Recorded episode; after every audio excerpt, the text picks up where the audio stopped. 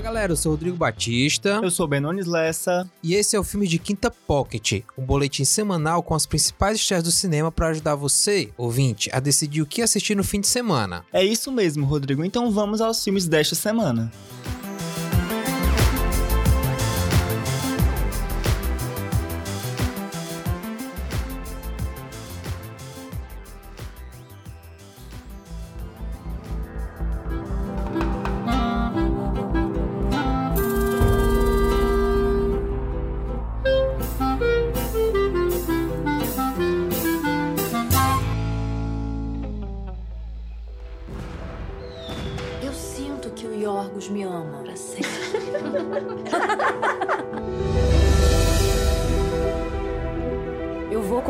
papai se você me ajudar a você fazer esse teste aí de admissão para esse conservatório. Escrevo a bordo do Liberty, partindo para a Grécia. Taca isso! O Yorgos. Dá um neto pro seu Feliciano que quer tanto. Eu vou prestar a escola de Viena. Não ia dar certo não com Yorgos. Voltei! Papai, eu cometi um erro. Que é isso? Cadê Euridice? Eu quero falar com a minha irmã. Lá na Europa, na Áustria. Entrou na escola com que sempre sonhou. Já não és minha filha. Eu não tenho para onde ir. Eu não tenho para onde ir! Sais pelas traseiras! Vamos lá, bem. Nesta semana a gente vai começar com um super filme. Tô falando de A Vida Invisível, do diretor cearense Karim Ainous. Olha, Rodrigo, eu não poderia estar mais feliz por começar o episódio desta semana falando desse filme. Primeiro, que ele é de um diretor que eu amo, o Karim. Segundo, ele é o representante do Brasil em busca de uma vaga no Oscar 2019, dentro da categoria de melhor filme estrangeiro. E terceiro, sim, eu tenho um terceiro motivo, é que ele foi o filme de abertura do Cine Será deste ano. A exibição no Cinteado de São Luís contou até com a presença da maravilhosa Fernanda Montenegro. Uau, bem, são muitos motivos. Com uma introdução dessas, acho que não precisamos falar mais nada sobre longa, né? Brincadeirinha, gente, vamos à ficha técnica do filme. Como eu já disse, ele é dirigido pelo Karim Ainous e tem no elenco nomes de bastante peso. Além de Fernanda Montenegro, nomes como Carol Duarte, Julia Stockler, Gregório do Vivier e Bárbara Santos fazem parte também do filme. E esse longa, que se passa no Rio de Janeiro da década de 40, conta a história de duas irmãs, Eurídice e Guida,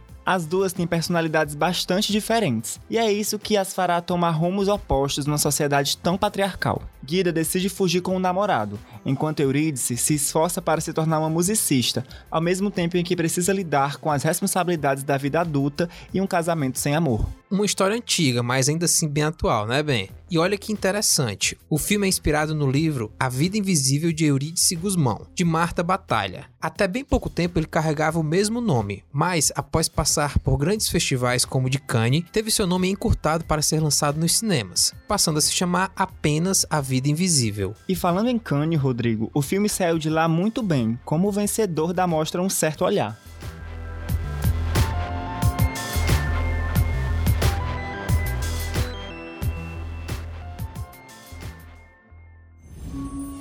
Como druida e decano, devo encarar as minhas responsabilidades. A partir de agora, não devo ser o único a saber a fórmula da poção mágica.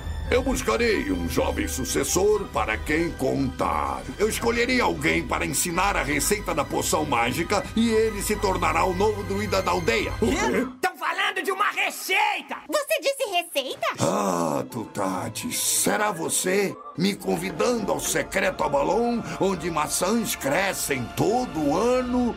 Estão falando de maçã! Tem certeza que ouviu direito, Chuchu? Tem certeza que você não é surdo, Chuchu? Ah, moleque! Se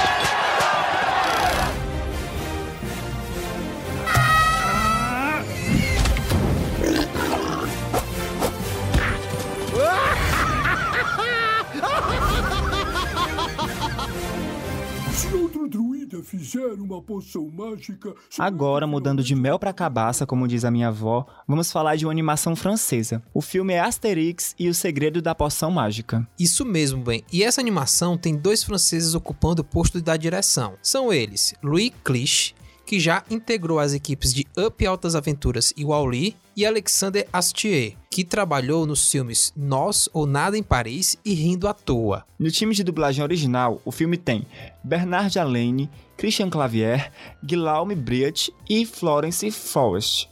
Nesta história, Asterix e Obelix embarcam em uma nova jornada inédita. Dessa vez, eles precisam ajudar o velho druida Getafix a encontrar um novo guardião para a poção mágica de Galha. Durante a viagem, eles devem impedir que a receita mágica caia nas mãos erradas, dando início a uma inesperada aventura. Antes de entrar no circuito de exibição brasileiro, Asterix e o Segredo da Poção Mágica foi exibido no Festival Varilux de Cinema Francês, que passou aqui por Fortaleza.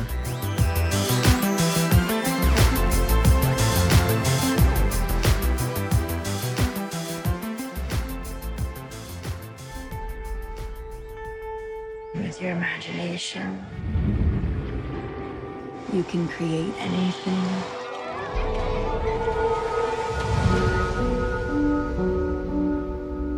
Where's the food, the beds? We were promised school supplies. They want you to go meet with them in New York. They want you to give us millions of dollars. I'm not coming back without a suitcase full of money. You must be Isabel. Yes. I'm Teresa. So nice to meet you.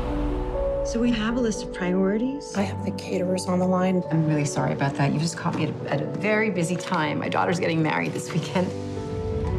Come to the wedding. We can get to know each other better. I pronounce you husband and wife. Congratulations. Everybody smile.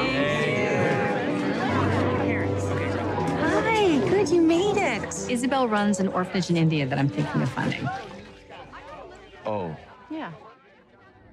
O próximo filme é um drama americano e eu acho que o Ben vai amar. Isso porque, depois do casamento, dirigido por Bart Friedrich, é protagonizado por ninguém menos que Julianne Moore. Olha, Rodrigo, eu nem vi, mas já sei que amei. As chances da Julianne Moore me decepcionar são praticamente nulas desde Para Sempre Alice.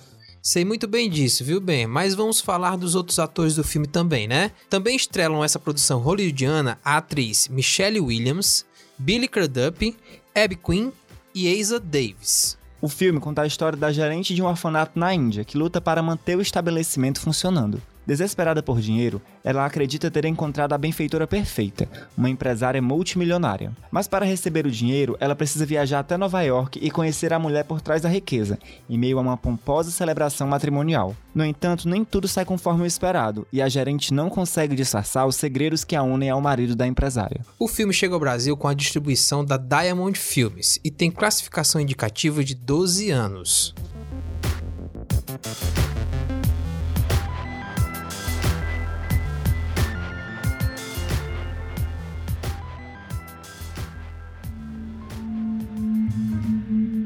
É mais ou menos assim que que eu lembro da torre. O que, que é a prisão? É um controle do espaço e do tempo. E te isola.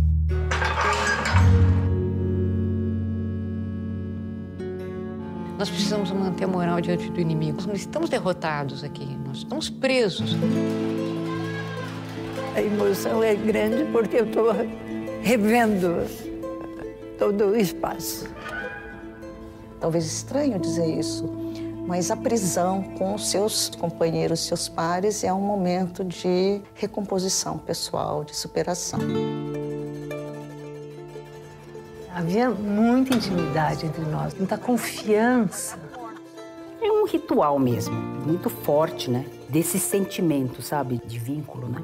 Eu acho que nós demos felicidade para nós na pior A situação. produção que vamos comentar agora é o documentário Torre das Donzelas, da premiada diretora Susana Lira. Isso mesmo, Rodrigo. E esse documentário emocionante reúne comentários e depoimentos da ex e única presidente mulher do Brasil, a Dilma Rousseff, e de outras ativistas que foram presas no período da ditadura militar. Inclusive, bem, o título do filme faz alusão ao Presídio Tiradentes, de São Paulo, que recebeu o apelido de Torre das Donzelas. Ele só recebia presas mulheres, incluindo a ex-presidenta Dilma Rousseff, que chegou lá aos 19 anos. O documentário reúne as ex-detentas que ficaram reclusas naquele ambiente entre o fim da década de 60 e o início da década de 70. A penitenciária foi demolida em 1972. E esse filme passou por três grandes festivais do Brasil, viu, Rodrigo? São eles o Festival de Brasília, o do Rio e a Mostra Internacional de Cinema em São Paulo.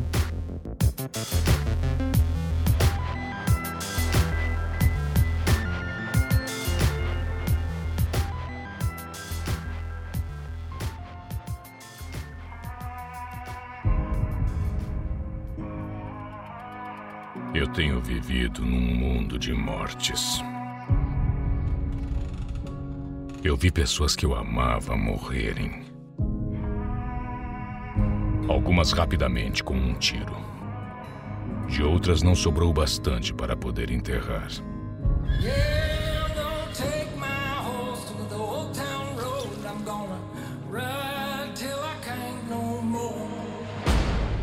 Durante todos esses anos, eu guardei meus segredos. Mas chegou a hora de encarar o meu passado. E se ele vier me procurar, eles terão que enfrentar a morte.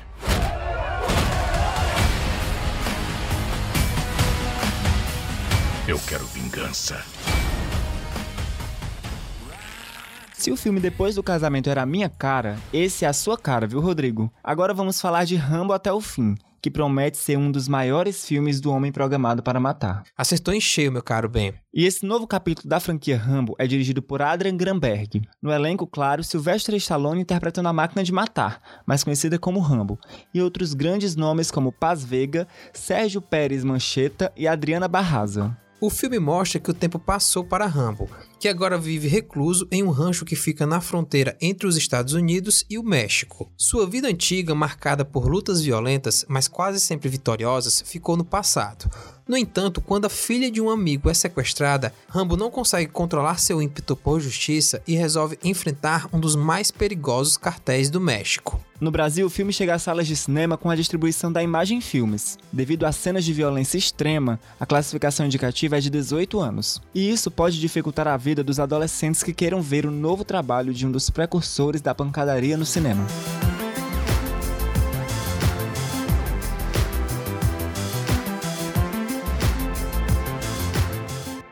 E aí, gostou das nossas dicas? Conseguiu decidir o que ver no cinema neste fim de semana? Então fala com a gente, somos arroba Filmes de Quinta Pod no Instagram e no Facebook. E no Twitter, só Filmes de Quinta. Manda uma mensagem falando qual você viu, o que achou e se nossas dicas te ajudaram. Você também pode conversar com a gente através do e-mail filmesdequintapod.gmail.com E não esqueça de compartilhar o Filmes de Quinta Pocket com seus amigos e conhecidos. Já está disponível no site da Plus FM a matéria com os trailers e sinopses dos filmes que falamos neste episódio. É só acessar plusfm.com.br e conferir Com roteiro de Benones Lessa, edição e mixagem de Rodrigo Batista e produção de conteúdo de Brenda Mamed, o filme de Quinta Pocket fica por aqui.